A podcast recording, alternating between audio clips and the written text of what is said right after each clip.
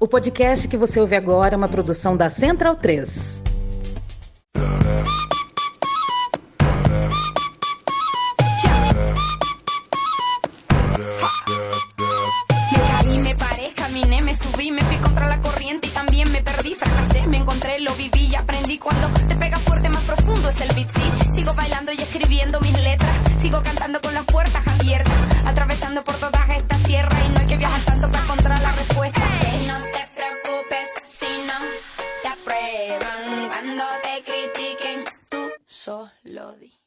Bem-vindo, bem-vinda, amigo e amiga da Trivela e da Central 3. Que dia é hoje? 13 do 12, 13 de dezembro de 2022. Eu me chamo Leandro Amin, estou ao lado de Bruno Bonsante, Leandro Stein, Matias Pinto e Felipe Lobo. Muito prazer e muito obrigado pela tua companhia. Um dos dias mais bonitos possíveis uh, do futebol. Hoje a gente tem o primeiro finalista. Esse primeiro finalista é a Argentina. A gente já sabe terá um encontro com o Messi, o último encontro mundialista com o Messi, na hora do almoço do nosso domingão. A Argentina venceu por 3 a 0 o, o, a Croácia, um jogo que enquanto estava 0 a 0 não dava nenhuma pinta de que seria 3 a 0 mas depois que virou 1 a 0 uh, parece que baixou um outro tipo de perfume uh, em solo Qatari e o relâmpago da, o relâmpago da eternidade uh, caiu ali no gramado do Lusail, porque é, o que a gente viu do Messi hoje, senhores, é, é, de, é de emocionar. É realmente é de emocionar. É quando a gente é, a gente já nem espera mais o auge. Né? Não, não era para o auge, para um momento de para a grande foto do pôster do Messi, a gente não cobraria isso dele se não viesse hoje, se não viesse na fase final de uma Copa, mas ao que tudo indica, tá vindo. O cara tirou o melhor zagueiro da Copa do Mundo para dançar e dançou. Senhoras e senhores, é o seguinte, não fica muito melhor do que isso. Uma final de Copa do Mundo, a primeira após Maradona, a última do Messi, com 40 mil argentinos num lugar absolutamente inóspito. Não fica muito melhor do que isso o futebol. Então, desfrutem. Boa noite, Bonsa. Boa noite.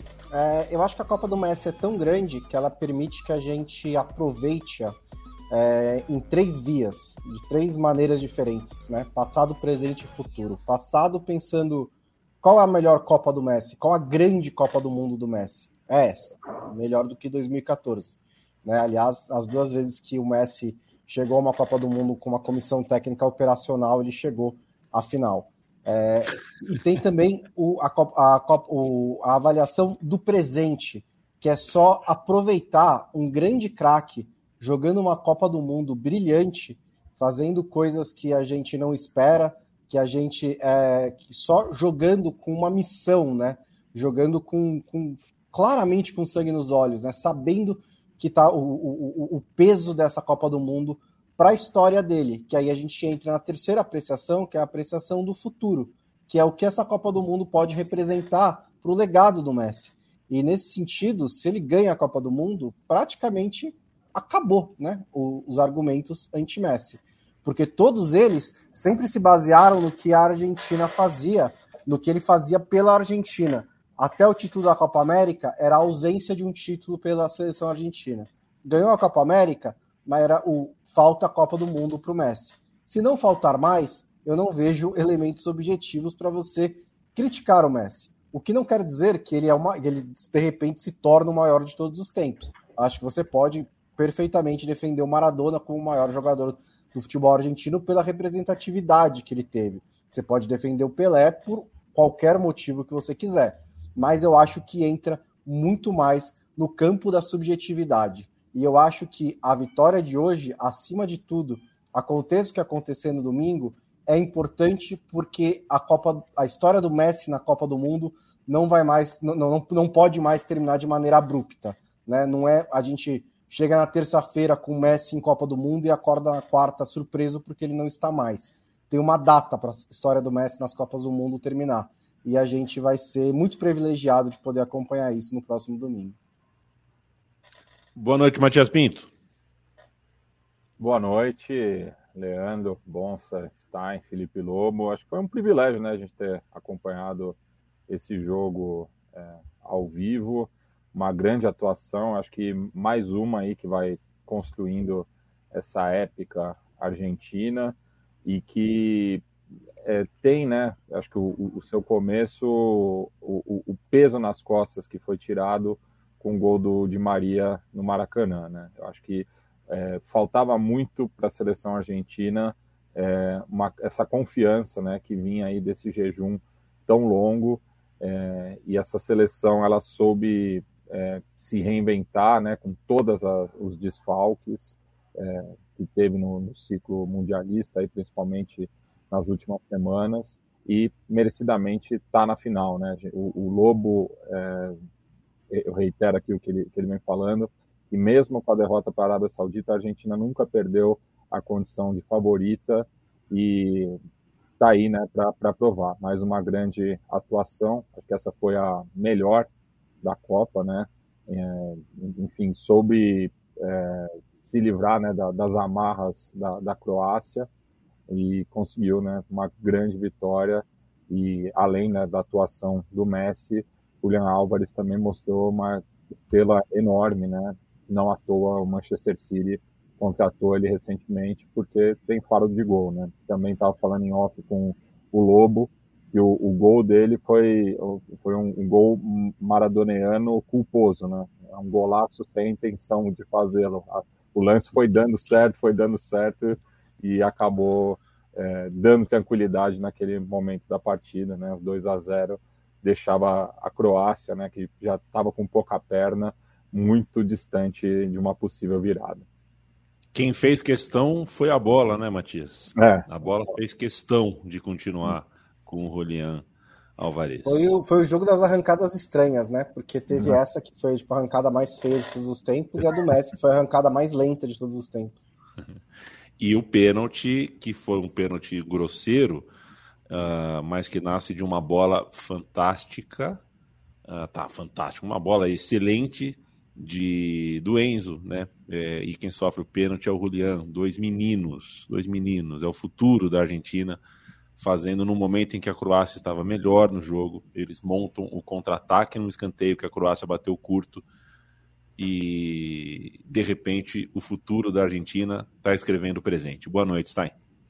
Boa noite. Esse é um jogo que me deixa com um sorriso no rosto. É um sorriso meio à toa, porque é aquele jogo que transmite a certeza de que a gente viu algo muito, muito grande dentro da história das Copas, né? Assim, independentemente de, de qual seja o desfecho, tem uma história muito grande para a história das Copas, que é essa história do Messi, e poder apreciar o que é esse Messi, né? O Messi que acabei escrevendo na Trivela é um Messi que, em muitos momentos do jogo, me parecia que ele estava em outra dimensão. Existiam 21 jogadores em campo e um Messi que estava em outro tipo de campo, em outra dimensão, não só pelo lance da assistência, né, mas também pelas tantas jogadas quando o jogo era difícil, que ele vinha buscar o jogo, que ele vinha aliviar o jogo, que ele vinha conseguia fazer os dribles, encontrar os espaços. É, de um Messi em tantas versões nessa Copa do Mundo, né? São muitas versões diferentes do Messi a cada jogo nessa Copa. Esse foi um Messi que parecia em, em outro campo, em, em outro lugar, que não naquele mesmo campo em que ele, que pelo menos aos olhos nu, nus, a gente conseguia ver o Messi em campo, mas que ele não era tocado pelos adversários, né? Então foi, foi algo muito grande. Felipe Lobo, boa noite para você. Um abraço para o Vinícius Policena aqui, já mandou um super chat para gente aqui. Ele cita que a Argentina Uh, a questão do meio campo, né? A Argentina poluiu o meio de campo, quer dizer, poluiu, né? É, populou o meio de campo. É algo que, por exemplo, é, é, um contraste com o que o Brasil fez. O Brasil não encheu de gente no meio de campo. É, é, aí é o tipo de pensata que a gente vai sempre fazer, vai passar a vida revisitando jogos grandes, jogos de Copa do Mundo. O fato é que talvez Uh, o Scaloni não faria isso se o Di Maria tivesse 100%, se o Lautaro Martinez estivesse fazendo uma boa Copa. As coisas são como são, Felipe Lobo, e elas acontecem uh, um dia depois do outro. Eu não consigo avaliar o dia 13 uh, sem os acontecimentos do dia 12. As coisas acontecem como acontecem. Não adianta a gente achar que a verdade de hoje serviria para o dia 11. Boa noite. Boa noite a mim, boa noite amigos, todos os amigos e amigas que nos ouvem, nos assistem. É, a gente até falava aqui antes, né? Eu, eu não acho que a escalação que a Argentina colocou é, não permitiu que a Croácia fizesse o seu jogo. É, eu acho que a Croácia estava fazendo o jogo dela até os 30 Bom jogo. até tomar o gol. É, tomou o gol e o gol que é totalmente mérito da Argentina fez algo que é, foi inteligente ali num, né, num, uma tentativa de bola longa atrás da defesa, né, para tentar tirar um pouco é, daquele congestionamento pelo meio. É, mas acho que a Croácia estava fazendo o jogo dela exatamente como estava fazendo contra o Brasil, não mudou muita coisa assim. É, de novo, acho que, acho que o Brasil teve vários erros e tal. E o, no caso da Argentina, a Argentina estava sofrendo. E é normal. Acho que o ponto principal para mim de jogar contra a Croácia é assim: você jogar contra a Croácia, você vai sofrer. Esse é o, esse é o padrão. A Croácia vai te fazer sofrer, porque ela, é, de certa forma, pelo estilo de jogo, por ter um meio-campo é, que é fisicamente bom e é tecnicamente também muito bom, ela vai te, te dar trabalho ali. É, tanto defensivamente quanto quando tiver a bola, porque para tirar a bola. Se tivesse um é atacante, né? Se tivesse um atacante de área mais é, então, faminto, a mais. A gente falou esse, a gente falou falando ontem da prévia, né? Que o Stein contava de 98. Se a Croácia tivesse um Suker, é, é. essa, essa, esse time certamente seria muito mais perigoso. E nem precisa ser um Suker, tá? Se tivesse o Mandzukic nos bons tempos, ou como estava em 2018, que ainda era um jogador de muito perigo já traria um, um, um, uma ameaça maior, né?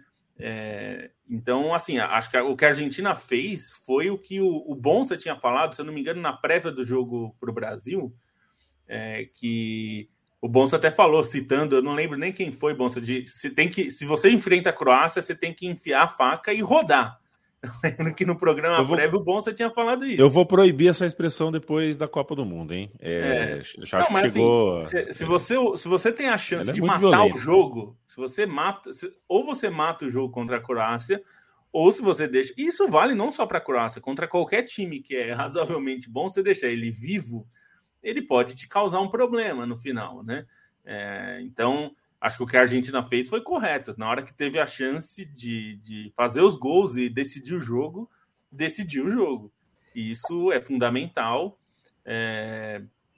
E aí acho que a Argentina tem um grande mérito, principalmente é, de ter feito o segundo gol é, do jeito que foi, né? Que é pegando a, a, Croácia do jeito que a Croácia pegou vários times, né? Não só o Brasil, de contra-ataque, né? Numa jogada que a a Croácia estava no ataque, né? E perde a bola. E a Argentina, com muita dose de sorte, vamos convir que o gol do Julian Álvares ali, o segundo, ele deu toda a sorte no lance. Tudo que era para dar certo deu certo.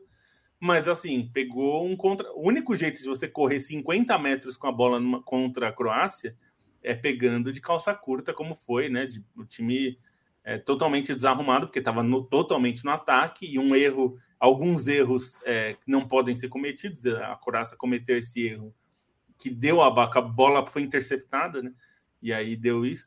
Então, assim, é, uma, é um grande jogo da, da Argentina e uma grande atuação do Messi, né? É, é, uma, é, é, como o Stein falou, é o tipo de jogo que eu fiquei assim olhando, meu, esse cara é muito impressionante. Eu, a minha sensação e a minha é que a gente, quando a gente ficar mais velho, porque velho a gente já tá um pouco, mas quando a gente ficar mais velho, a gente vai ser daqueles que fica que a gente ouvia quando a gente era mais jovem, as pessoas falando do Pelé, e, a gente, e, e aí acho que os jovens vão falar pra gente, pô, mas que exagero, né? É. Não é possível que ele fazia tudo isso. Também vocês estão exagerando, é porque era a sua juventude. A jogada, a jogada do terceiro gol, ela, a maneira como ele esconde a bola do talvez melhor zagueiro da Copa do Mundo é, é para a história do futebol. De fato, é um tipo de. de Teve um lance é, no primeiro lance. tempo, assim, lembra? No final, Teve também. o juiz acaba. Ele vai, ele tem uns quatro em volta dele. E ele vai segurando é. a bola, aí segura a bola, aí segura a bola, aí segura a bola, aí gira para a direita, gira para a esquerda, aí o Brozovic dá no meio dele. É. Sim, até nem achei que foi violento, mas assim, tipo, ele entrou duro para acabar logo com aquele negócio, que virou um sofrimento. Porque não dá, assim, não dá para parar um cara como o Messi num dia como hoje. Não dá. É. é um Messi mais cerebral, né, em todos os sentidos, porque você vê também durante os jogos, né, nessa Copa do Mundo principalmente, que é um Messi que procura procura o momento dele, né, procura o espaço dele, é, que não participa tanto do jogo, né, não é um time que gira em torno do Messi, é um time que joga o futebol dele e de vez em quando tem a aparição especial do Messi, digamos assim, né, um time que tem essa, esse luxo, entre aspas, de é, poder fazer o seu futebol e quando precisar recorrer ao Messi, chamar o Messi para participar, porque é um Messi que não consegue mais, né, fazer a intensidade o tempo inteiro. É um Messi que não consegue mais fazer o gol contra o Getafe, mas é um Messi que aprendeu a dar outro tipo de arrancada, né? É um Messi que agora arranca na inteligência, na, na, na proteção, no para e acelera, né? No momento, sabendo o momento certo de o cara tá dando bote, eu vou acelerar. O cara é, tá, tá protegendo, eu vou parar, eu vou girar, eu vou para cá, eu vou para lá. Né? Essas, essas arrancadas do Messi têm essa, essa genialidade, essa, essa beleza de ser menos potência, menos. É, talvez até não exatamente habilidade, porque também tem habilidade, né? Mas é mais inteligência do que potência. E é muito interessante de ver né, esse novo Messi é, tentando desvendar um tipo de diferente de jogo.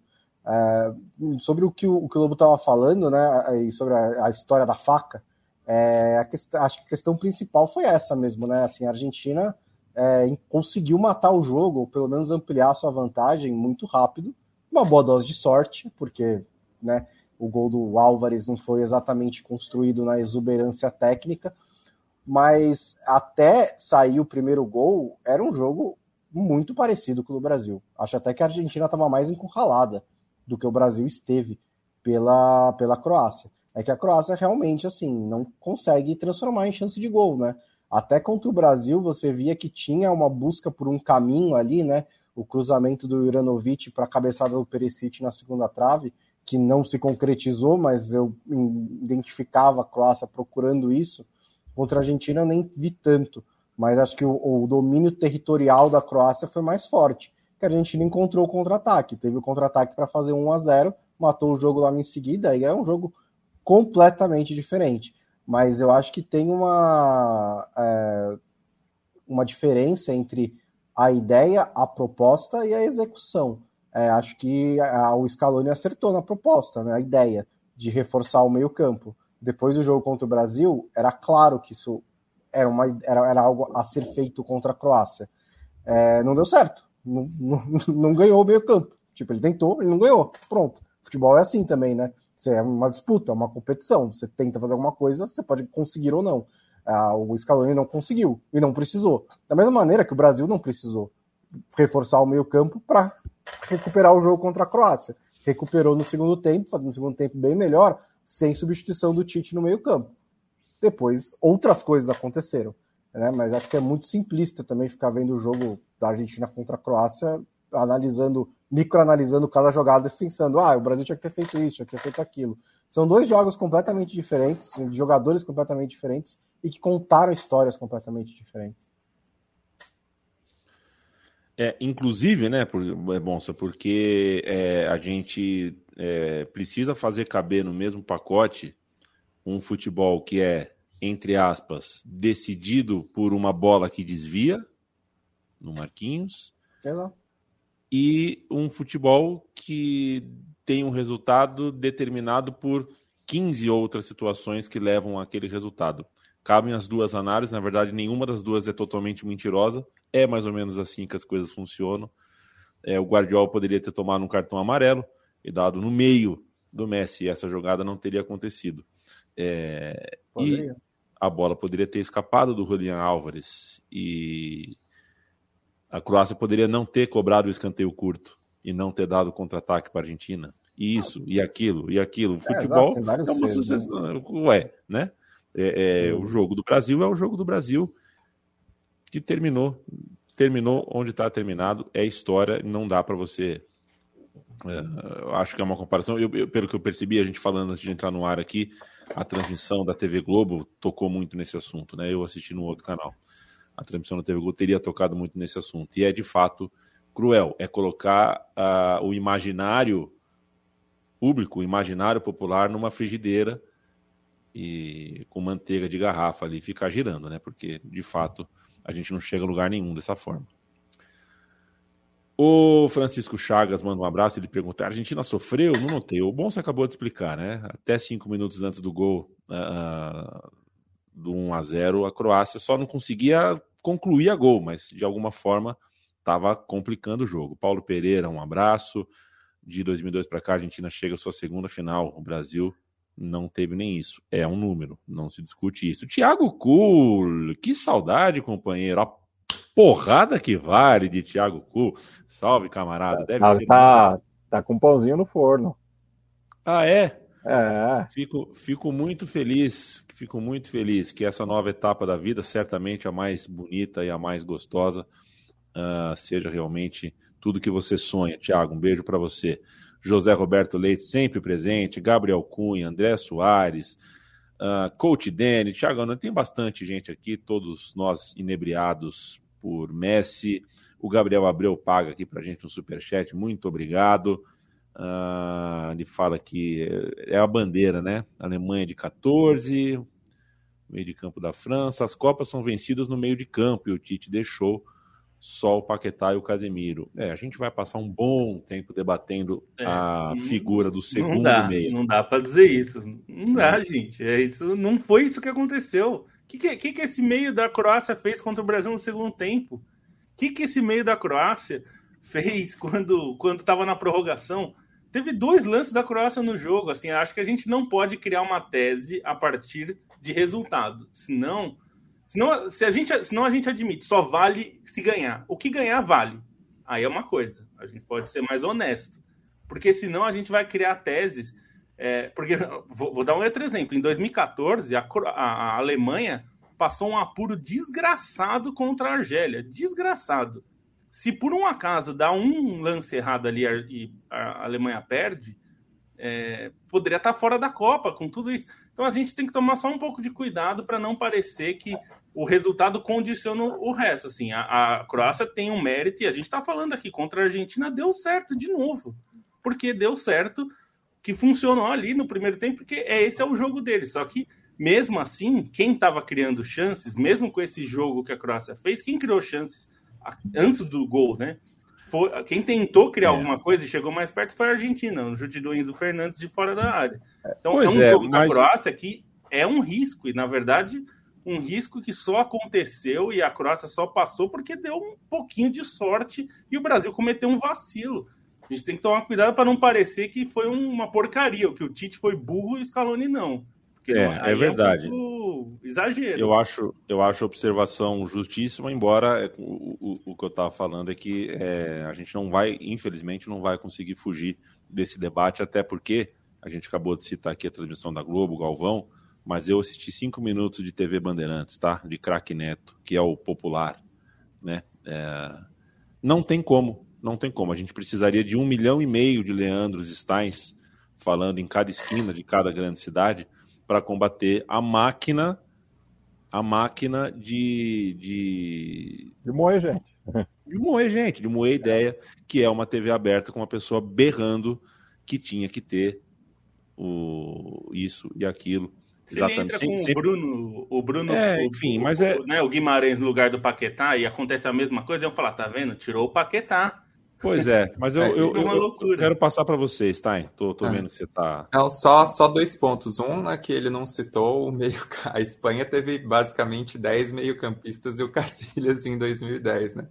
Voltou essa observação. E a Alemanha é só uma coisa que tem esse meio-campo que ficou muito clássico, principalmente por conta do Brasil mas basicamente não jogou a Copa, né? Essa formação de três, de Kedira, Kroos e, e Schweinsteiger, basicamente não jogou a Copa. Até as oitavas de final, o Lan estava jogando no meio-campo, aí teve essa alteração contra a França e Brasil, e a final teve o famigerado Kramer jogando no meio-campo, né? Porque o, o Kedira acabou sentindo lesão durante o aquecimento, então também a gente precisa é, moderar um pouco essa, essa mitificação, né? Existe, claro, um, uma partida estupenda dos três, é, principalmente de Kedir e Cross contra o Brasil. O jogo contra a França foi o jogo que virou a chavinha é, da Alemanha. A final do Schweinsteiger para mim é um absurdo que ele jogou naquela final. A gente precisa também não, não deixar essa memória ser tão seletiva, né? E na, na própria que... final também, só para arrematar, né, é, nesse caso, é, a Argentina também criou, né? É, tipo, não é que a Alemanha dominou o jogo inteiro. Criou não, até é... mais, né? Não, e assim, é, mas é, é, e o, o, que eu acho que é interessante de tirar desse comentário do amigo leitor é que o, é, o Tite não quis ter controle do meio-campo com base nessa escalação. Ou pelo menos não era essa a ideia, porque Verdade. você não joga com dois caras, né, com Paquetá e Casemiro, para ter controle de meio-campo. Ele pensou num time que seria mais vertical, que teria dois jogadores rápidos pelas pontas, teria o Neymar flutuando e um centroavante com o apoio do meio-campo. Isso é verdade. É, a questão é assim: dá para ganhar a Copa do Mundo desse jeito? Eu acho que daria. Eu acho que não é necessário você sempre ter o controle do meio-campo. Acho que houve momentos, nenhum deles mais pronunciado do que no primeiro tempo contra a Croácia, que faltou controle de meio-campo ao Brasil. Não foi, pode não ter sido determinante a derrota do Brasil. Naquele momento específico, faltou. O Brasil conseguiu recuperar de outras maneiras depois. Eu acho também que é importante frisar que vocês que o, a, o Brasil não tem organizador de meio campo. Não tem, assim, de alto nível, do nível de, de, de, de, de Tony Kroos, no nível dos jogadores da Espanha. É, o Brasil não tem. Né? O Brasil criou, produziu dois de sangue brasileiro que foram para outras seleções, o Jorginho e o Thiago. Então, assim, o Brasil não tem esse jogador. Então, também é, não dá para. Assim, a Argentina também não tem, né? Mas ela faz outra forma, outro tipo de meio campo, né? Mas o Brasil não tem o organizador para fazer 70% de pós de bola. A rigor, Falando... a Argentina também não, né? A Argentina Falando também não. sobre. É, é, não e, tenta, inclusive. E as outras opções é o que eu já tenho, falei algumas vezes durante a Copa, né?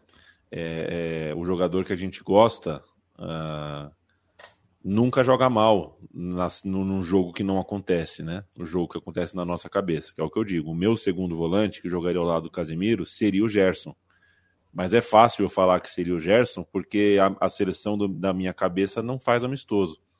E aí eu não. Aí é fácil. É, eu, eu, o Gerson não corre o risco de jogar mal na minha cabeça.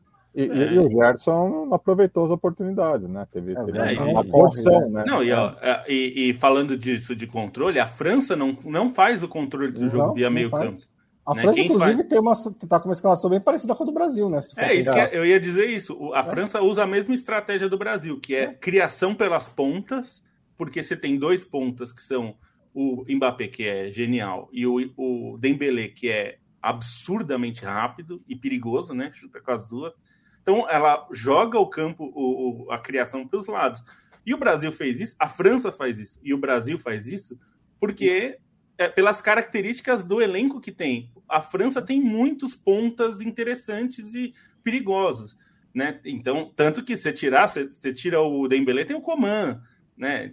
Dizer, você... e, e, e, e, na transição, você tem o Rabiot que está fazendo uma Copa surpreendente também, né? É, então, que também, também é... é, pensando também na questão do, dos desfalques, né? Mas é, ele se, é o homem Croácia, que tá lá e, é. tá, e tá construindo. Se a Croácia quiser construir pelas pontas, ela não vai conseguir. Ela não tem jogadores para isso. É. Então você tem que construir é. a partir do que você tem. Cada e a Espanha é, constrói no meio campo porque é a única coisa que ela tem. Ela não tem pontas perigosas, ela não tem centroavante perigoso. Então você não Aí... adianta falar para o Brasil tem que controlar o meio campo. Mas com quem? Vai fazer o quê? Vai, você é, quer jogar o jogo da Croácia? Assim, é... Não, não dá porque não tem o Modric. Daria, é. como você falou, assim, daria para tentar buscar um outro tipo de controle. Então, Sim. talvez um controle mais físico, né? Um controle mais com Fred Casemiro, Fred ou Fabinho Casemiro, sei lá. Um controle mais nessa questão da imposição física, é. parecido com o do Liverpool. Mas aí são outros problemas que se cria. Imagina você jogar com Fred Casemiro e Fabinho, você controla o meio campo fisicamente que, que o Neto diria de um meio-campo desse? Nossa, é... não, e, e, mesmo a Argentina hoje, né, Bonsa? O que a Argentina fez foi uma linha de quatro. Nem foi, foi exatamente povoar o meio-campo assim, não, no sentido foi. de jogar todo mundo do meio. Na verdade, não. eles estenderam o campo, jogando é. o Depol por um lado, o McAllister do outro. Então não é que ele colocou quatro volantes, vai, para usar essas. Sim. Não foi isso? É, são estratégias. Você usa o que você tem. Se você quiser jogar, bater espelhado com a Croácia, provavelmente a França perde também, porque não vai fazer igual, né? É. O Griezmann não vai fazer o que o Modric faz, porque são jogadores esse, diferentes. Sim, com esse time perde. Com Kanté e Pogba, eu acho que dá é, jogo. Então, com, com, mas, então, mas é por isso. Com Kanté é. e Pogba era outro time, né? O Exato. Griezmann não faria a função que faz hoje. Você sim. tem que se adaptar ao que você tem. Então fica parecendo que assim, se você não faz o é, para montar o, o meio-campo da Croácia, você está errado. Assim, não sei. O Scaloni foi bem, acho que o Tite, dentro do que dá para fazer, acho que ele foi bem, acho que ele errou nas mudanças mas hoje, hoje eu não achei assim, a, a não ser que não saia, que, que, que se não faz o gol, a Argentina estaria sofrendo e poderia ganhar por 1 a 0 e tal. Ganhou por Bom. 3 porque fez no primeiro tempo, né? Então, a gente só tem que tomar cuidado para não encaixar nossa ideia, uma nossa tese no que a gente está vendo, porque senão fica tá. perigoso, tá. né?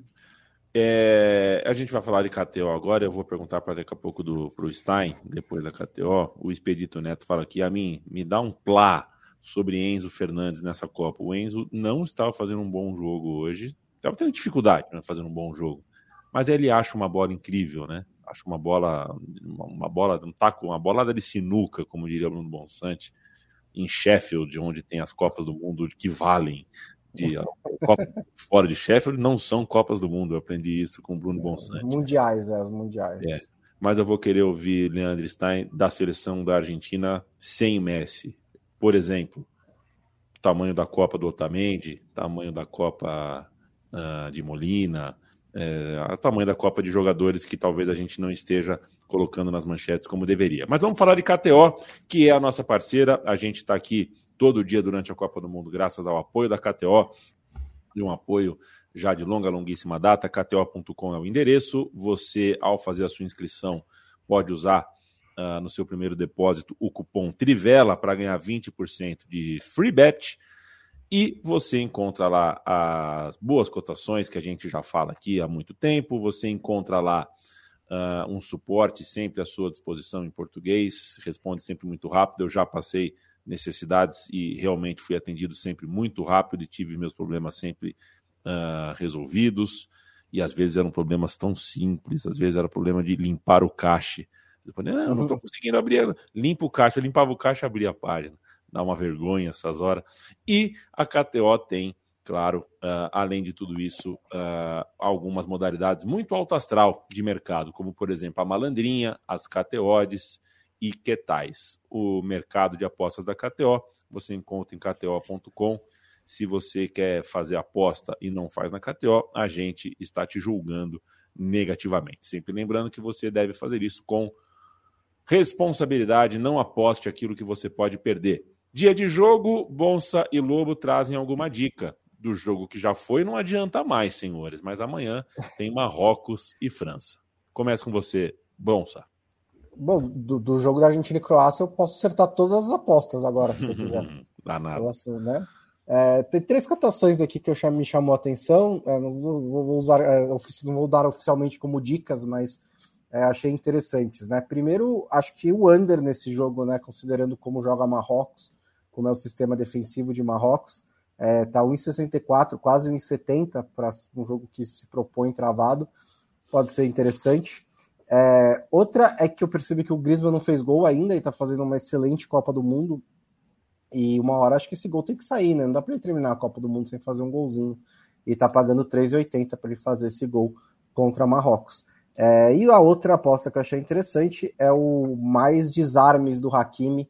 A linha tá em 3,5, é, então é 4 mais. É, de 4 para cima você ganha. O Hakimi é o jogador que mais desarma na Copa do Mundo e ele, ele vai ter que fazer alguns desses desarmes para né, Marrocos ter chance, porque ele vai bater de frente com o Mbappé.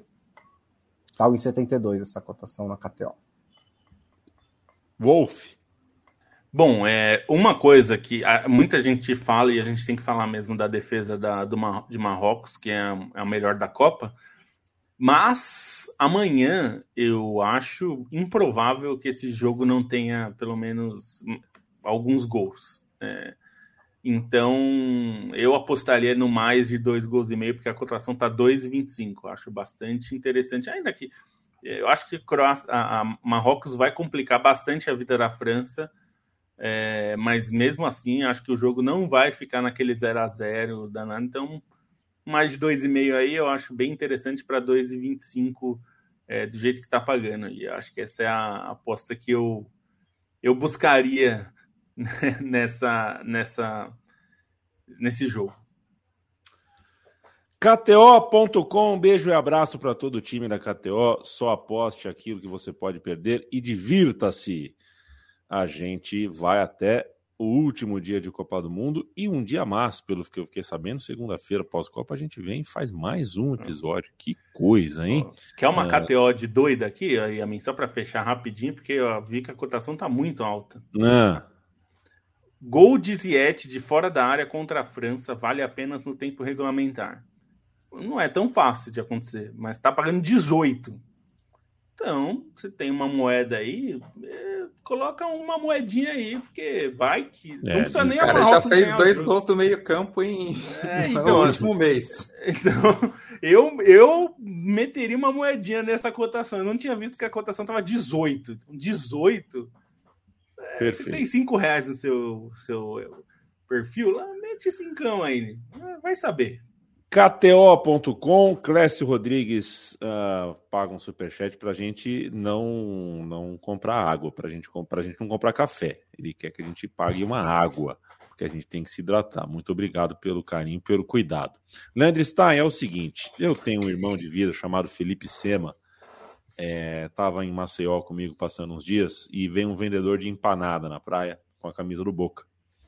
Aí, aquela coisa, troca ele de Corinthians, o cara de Boca, trocaram assim, interagiram com, sobre futebol.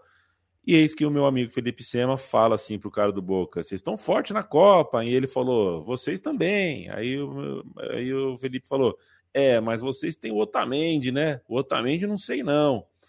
Porque o Otamendi tem, é, né? A gente tem essa imagem meio cristalizada sobre um Otamendi que não deu certo no Brasil, um Otamendi que é uh, de fato, um jogador meio, meio chucro, né? Só que a resposta está em, fazendo a pergunta e a resposta ao mesmo tempo, né? Isso é a pior coisa que um apresentador deve fazer. Mas é que eu vendo o Otamendi, sabe quem me lembra? A resposta às vezes está aqui no Brasil mesmo. O que o Lugano foi para São Paulo, o que o Gomes é para o Palmeiras.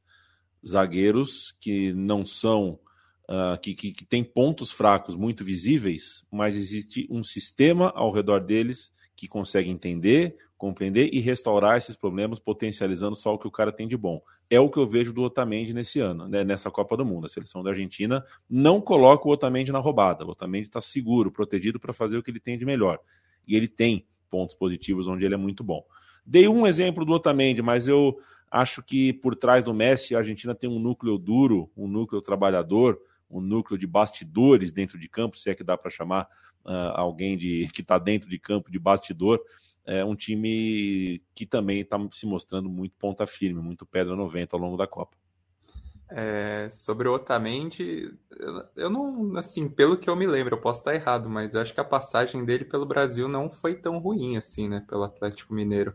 Acho que o que pega muito para a imagem do Otamendi é que ele destoava no, no Manchester City, né? Acho que ainda mais no sistema do Manchester City, dentro do tipo de Exatamente. exigência, eu acho que, que isso pegava muito contra ele, né? Mas até teve uma, uma fase boa no, é, no Valência e tal. Aqui no Brasil, acho que não, não foi tão ruim assim, mas acho super natural o questionamento ao Otamendi. Eu, inclusive, questionei.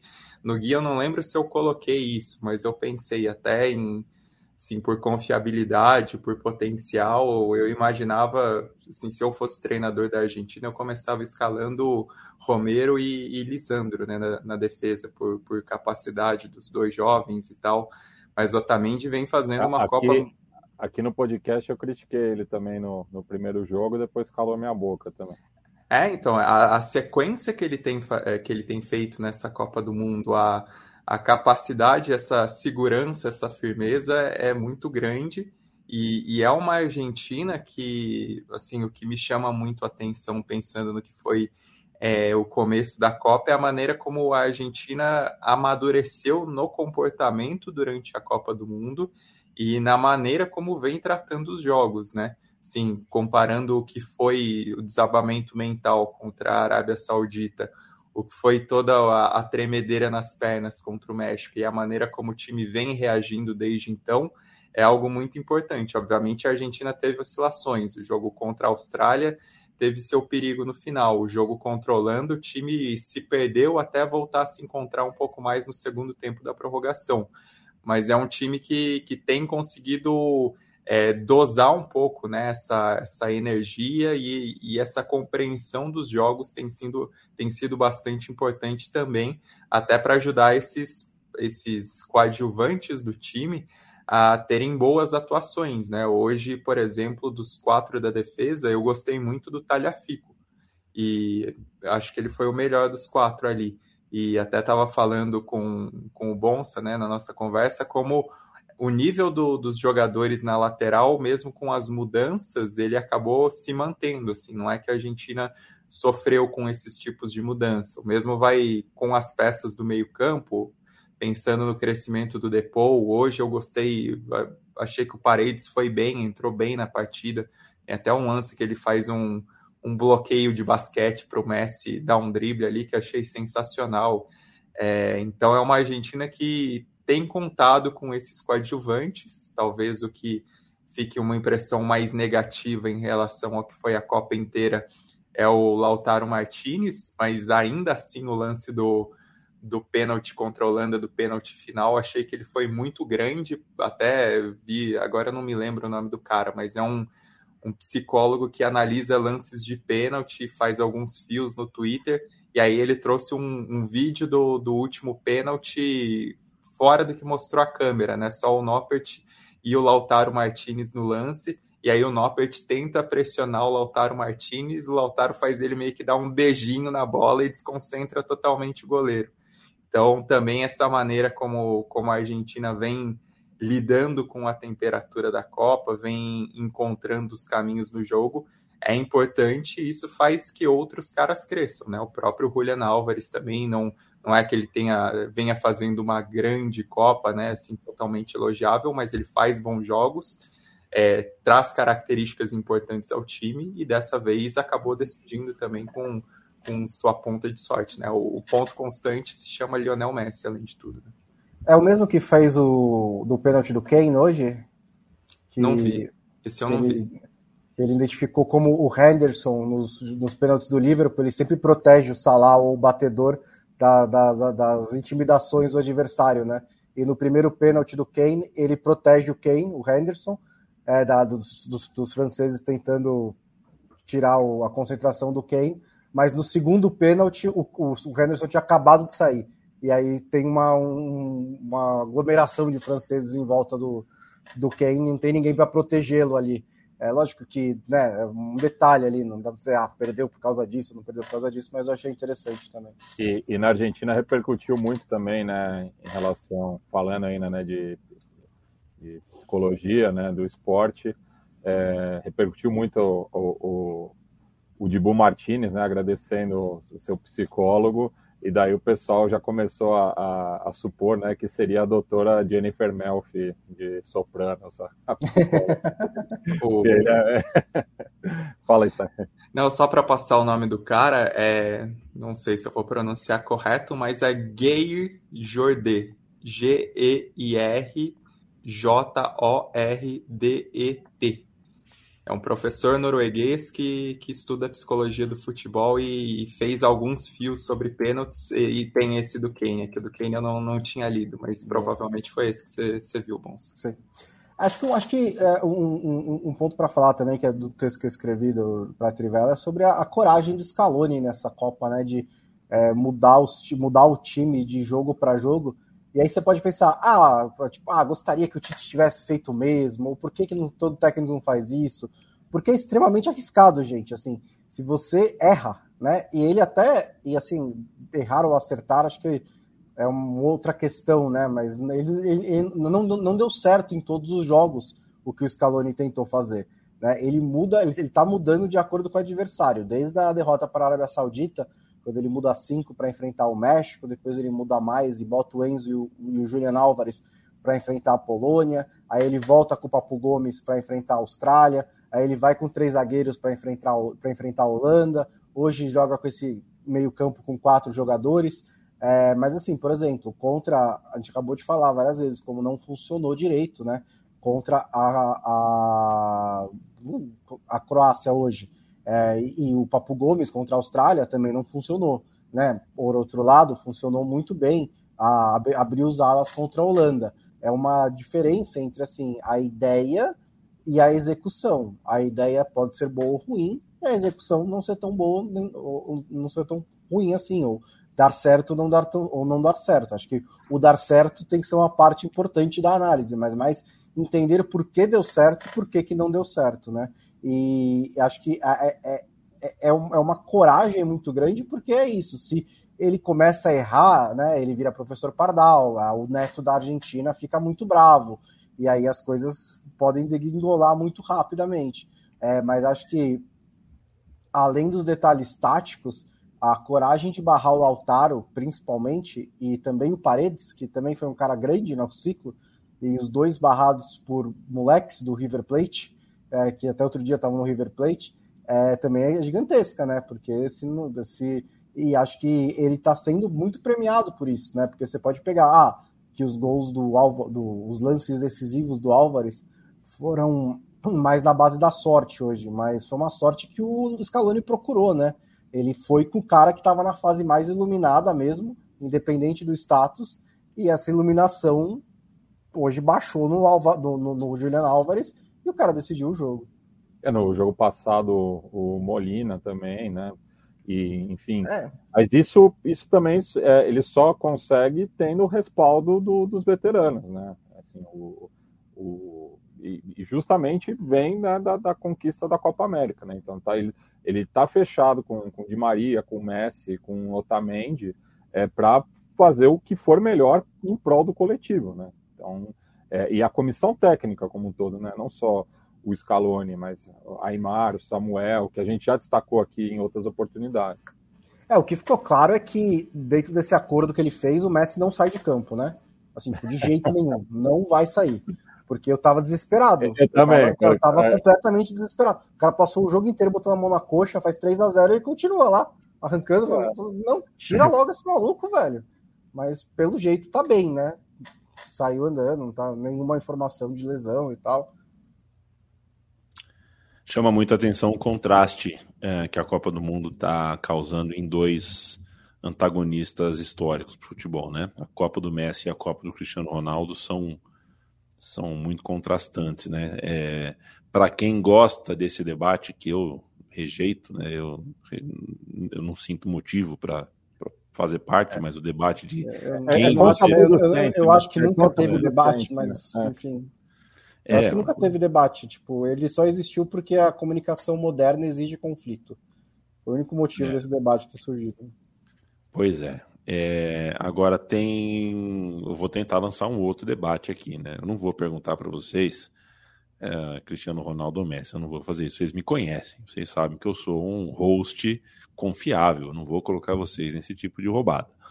Mas com Di Maria saudável Montiel voltando de lesão, é, voltando de suspensão, a Cunha voltando de suspensão, é, tem mais do que 11 para serem titulares. É, o técnico, um dos momentos mais difíceis do técnico é num jogo decisivo, numa final, no momento do filé, olhar no olho dos seus jogadores que foram tão leais, que morrem por você e ser antipático, né? Acho que a partida de hoje é, ser antipático não, é ter a, a, a antipática missão de avisar para alguém que ele vai ficar no banco de reservas. Acho que hoje a gente teve um encontro entre Paredes e Depou que ao longo da Copa a gente não encontrou, ainda que não, né, se você olhar a final da Copa América e comparar com hoje, é, é um pouco diferente. O Depou jogou até bastante aberto pela direita, né?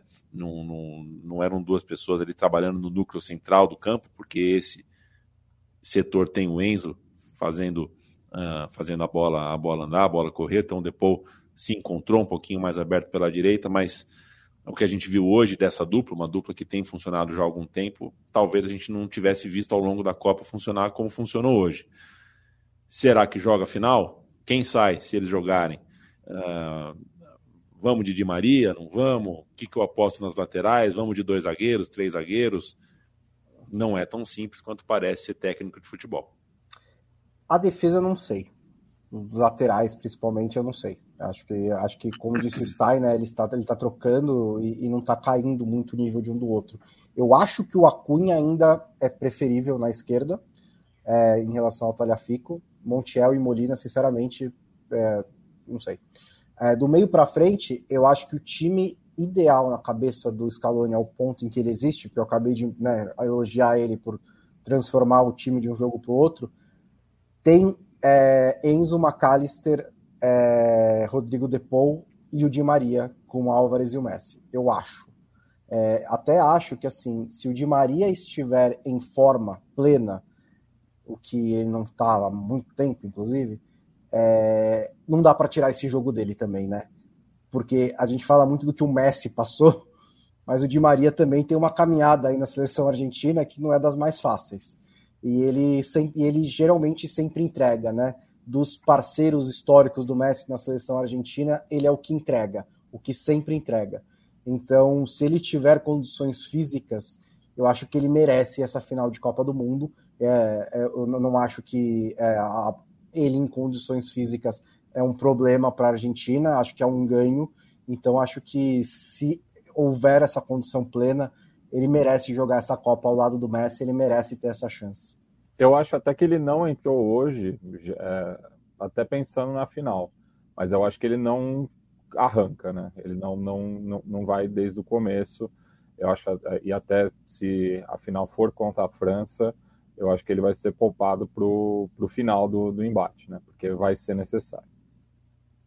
Ele só jogou oito minutos na prorrogação contra a Holanda, no mata-mata. Ele tá sumido desde a fase de hoje. E, e, e, fez uma diferençazinha ali. Naqueles é. oito é. minutos, foi aqueles oito minutos que a Argentina deu uma amassada na Holanda, Sim. né? E bom lembrar que o, o Di Maria fez o gol é, na final da, da medalha de ouro olímpica, que a Argentina ganhou, que estava o Messi junto, e fez o gol na final da Copa América também, né? É, é, é, além de ter, já fez outros gols importantes, fez gol contra a Suíça nas, nas oitavas da, da Copa de 2014, que foi bem difícil o jogo, também numa jogada do Messi. É, então, enfim, ele é, é, de como o Bonsa falou, talvez seja o parceiro não só mais antigo, né? Porque os dois são da mesma geração, mas também dos mais confiáveis do Messi essa é, dupla. É, é o escudeiro, alguém... né? É o escudeiro.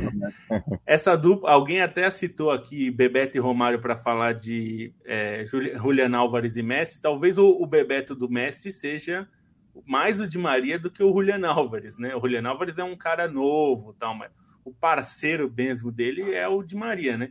Ele em plenas condições, acho que muda muito a Argentina, porque a Argentina vira muito perigosa, não só por bolas paradas, que ele é muito bom, mas por isso, né? Ele, ele, é bom de finalizar, ele é bom de encontrar um passe. E quem ia adorar ia ser o Julian Álvares, né? Porque ele já está aproveitando muitos passes do Messi, né? Se tiver Di Maria e Messi, eu, o menino está feliz. Eu, eu seria mais ousado e diria que em alguns momentos o Messi foi o Bebeto do Di Maria. Maria era o Romário. E o Di Bala entrou. Entrou. O Di Bala entrou. A gente, entrou a gente até o jogo do Correia, né? A gente falou no Spaces, né, Yamin? O pessoal tava, tava, lembrando aqui, mas o cenário que você pintou era outro, era da Croácia ganhando. É, é. Oh, mas assim, ganhando o, sempre, né? o, o Julian Álvares, é, a, a, as atenções estão em Messi versus Mbappé, mas ele tá duas bolas que bate no joelho dele de ser artilheiro da Copa do Mundo também, Sim. né? Ele fez quatro gols. A mesma coisa do Giroud também, né? Mas aí é outra história. Mas o, é. o Álvares fez quatro gols já na Copa. Fernando dos Santos, obrigado demais. Um super, super chat aqui para ele que nos assiste a primeira vez e nos dá uma fortalecida imensa. Brigadão, companheiro. Valeu demais.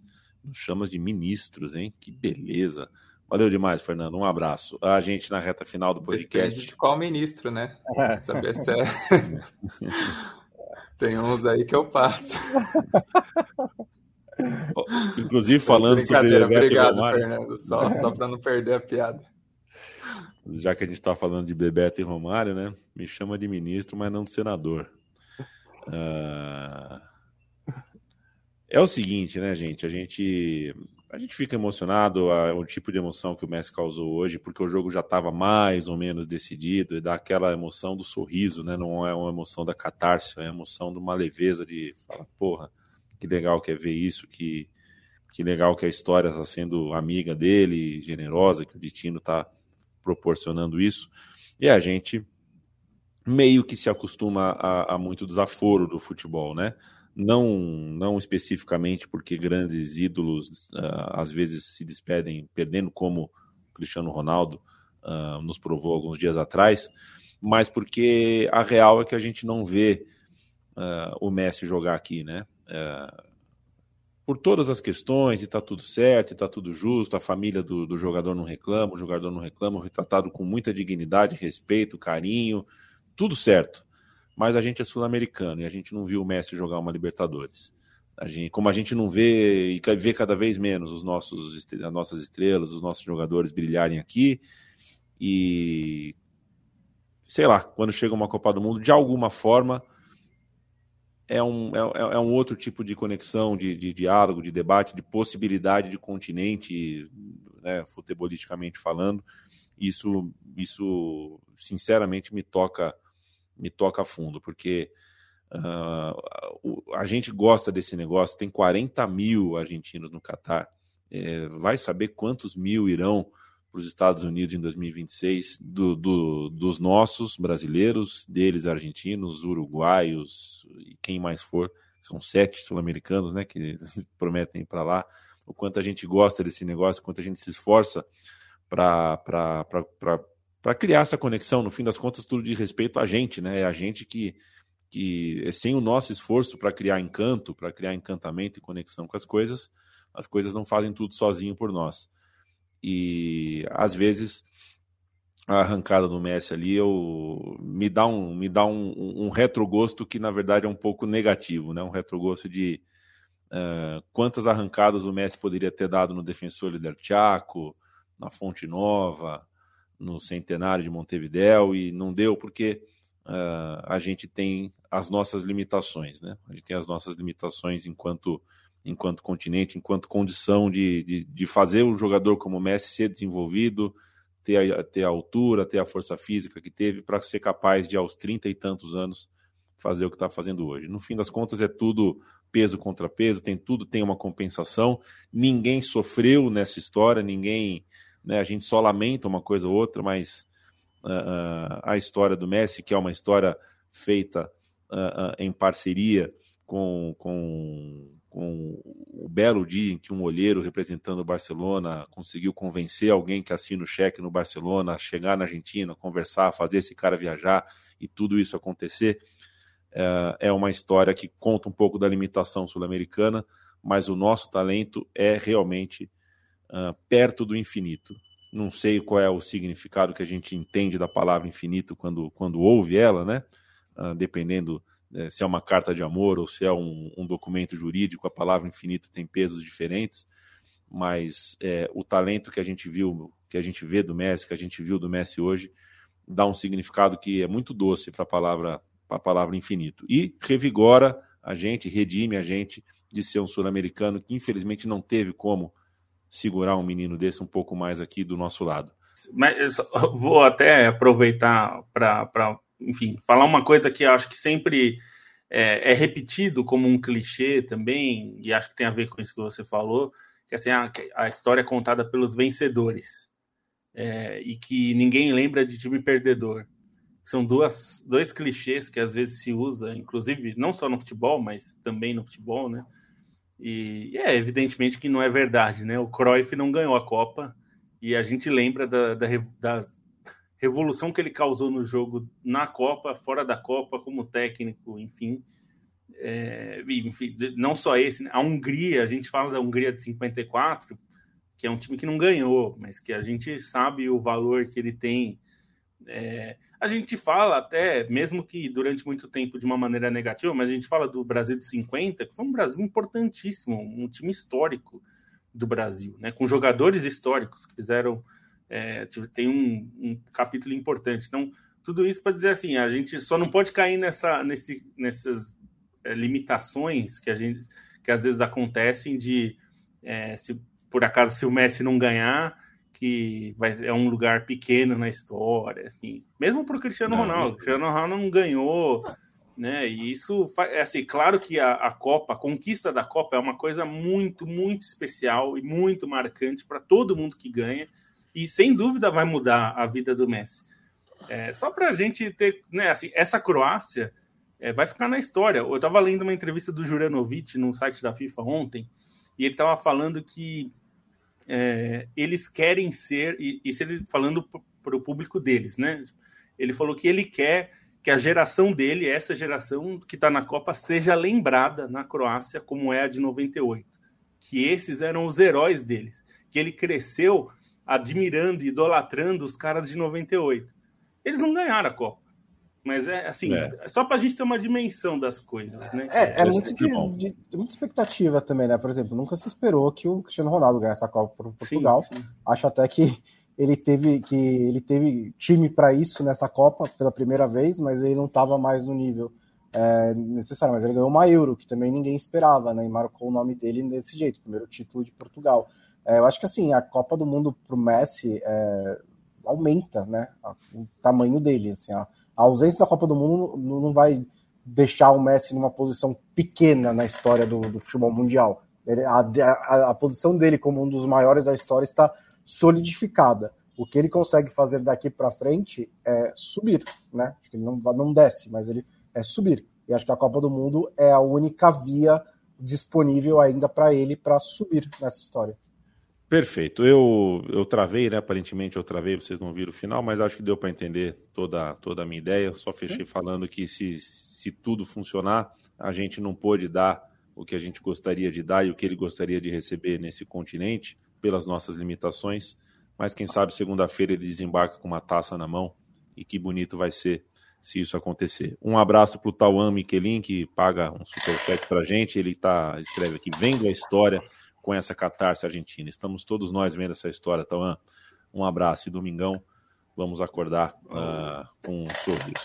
Vamos Murilo, nessa, gente? Vamos, só responder o Murilo, que ele falou: sabem se o Messi tem sotaque espanhol? Eu sempre tive essa dúvida. É o contrário, Murilo. O Messi não só tem sotaque argentino, como ele rosarino. tem sotaque rosarino. É. E não é e não é uma coisa forçada, não porque é, você ouve. É, eu, obviamente, não sei identificar o, o, o, o sotaque rosarino, mas você lê na mídia argentina sempre se fala disso como não só ele, como a esposa dele, a Antonella, os dois mantêm um sotaque, e até é uma coisa que ele diz que está sendo difícil para passar para os filhos, porque os filhos estão é, sendo educados, estavam, né? Até quando ele morava em Barcelona, foi quando eu li isso, eles estavam é, sendo criados em catalão, né? Uhum. E que tinha uma coisa de ele falar é, em casa com os filhos é, em espanhol, e espanhol argentino, né? É, e, porque, só que os filhos estavam falando mais catalão do que espanhol, né? Durante, e, e, agora, talvez, morando em Paris, isso tenha mudado, porque aí a língua que eles conhecem é espanhol e não francês. Mas ele tinha essa, até essa preocupação, assim, não, meus filhos têm que falar comigo em espanhol, pô. Eu sou, é, eu, eu sou argentino, né? não sou catalão, né? E, e o Clarim, né, que, que representa o centralismo portenho, é, tentou criticar ele, né, por ter usado o bobo e não pelotudo, mas no contexto rosarino o bobo é mais comum, né, como até eu e o Stein a gente conversou no, no nosso grupo, do lembrando do gordo do Central, naquele episódio que viralizou do Policias em, em Nación. É, o, o, o, o Olé fez amor. matéria disso. O Olé fez matéria falando sobre o, o, o porquê que essa expressão que ele usa é de Rosário. Pra você ver como é você tem uma ideia, Murilo, como a coisa de Rosário é tão forte que eles. O Olé fez matéria. Se você procurar, você vai ver, porque o bobo, como o Messi usou a expressão, não sei o quê. É Ele mudou a história dele, é. né, Yamin, de, hum, com, os, com os argentinos. A, a relação total. deles com os argentinos, você pegar de, em 2010 e agora, é Não, totalmente total. É, diferente. É, né? é, o que eu digo, assim, eu já contei algumas vezes essa história. Eu fui para a Copa América em 2011 na Argentina e tinha uma capa de um jornal uh, de Córdoba uh, debatendo sobre o fato do Messi ter se tornado uma pátrida. Tudo bem que a palavra pátrida na Argentina pode ter um, um, peso um pouco mais brando do que o que a gente entende aqui no Brasil, mas o debate era justamente sobre isso. Ele não canta o hino, ele não liga para a gente, ele não quer saber, ele está aqui por obrigação. Isso em 2011, na Copa América disputada no próprio país. E não é dialeto, é não, mesmo. viu, Paulo? É, é sotaque, é sotaque, como é. sotaque mineiro, sotaque é. gaúcho, é. sotaque pernambucano. Aqui, é, o sotaque Bom, de uma gente, região. Vamos nessa. Central 3 e Trivela em parceria mundialista. apoia.se barra Trivela, apoia.se barra Central 3 ao financiamento coletivo. Trivela.com.br barra loja é aonde você compra os produtos da Trivela e pix.trivela.com é onde você pode fazer um depósito pontual para o nosso time que trabalha tão bravamente e faz um trabalho muito, muito, muito, muito bom nessa Copa do Mundo, o que não me surpreende, mas não é só porque não me surpreende que eu não tenho que frisar. E é importante que vocês saibam, sim. Um beijo, Bruno Monsante. Até amanhã. Um beijo. Até amanhã. Um beijo, mais jogo amanhã. É, amanhã tem Marrocos e França. Não sei se você sabe. Bom, será às quatro horas, tá? Ok, vou colocar aqui na minha agenda. Tá bom. Leandro Stein, um beijo. Um beijo e fica o convite aí para o pessoal que quiser conferir no site matérias prévias de Marrocos e França, uma sobre os jogadores que transitam entre as duas seleções com origens parecidas, né, e muitas histórias interessantes, e outra contando como o Ida Casablanca e Raja Casablanca são elementos importantes de resistência num contexto é, de independência de Marrocos na década de 50, de 40, 50. Então, fica o convite. Abraço, até amanhã. Um beijo, Mati. Um beijo e fica a nota triste que morreu, é, quer dizer, veio a, notificação de que morreu pouco depois do jogo entre Argentina é, e Croácia, o Eliseu Petrocelli, campeão é, pelo Chacarita do Metropolitano 69, é, ex-goleiro e que trabalhava no clube formando jogadores um pouco depois da sua aposentadoria. Então, é a, nota triste do dia. Um beijo, Felipe Lobo. Até amanhã. Um beijo. E para falar que o técnico Regrag do, de Marrocos disse que, só para provocar, terminar provocando, dizendo que o, é, nem todo mundo tem sorte de jogar essa fase do torneio, falando de jogar semifinais. E que o melhor time, que, o melhor time daqui, o Brasil, já foi eliminado. Para quem o Regrag acha que o melhor time da Copa era o Brasil. Então, só para ficar com essa. Até, até amanhã. Teve gente, que não jogou nem, teve gente que não jogou nem as quartas de final, né, Lobo? pois é. Se cada vez que eu pensasse em você sumisse um pedacinho de mim, epa, cadê eu? Um beijo, até amanhã.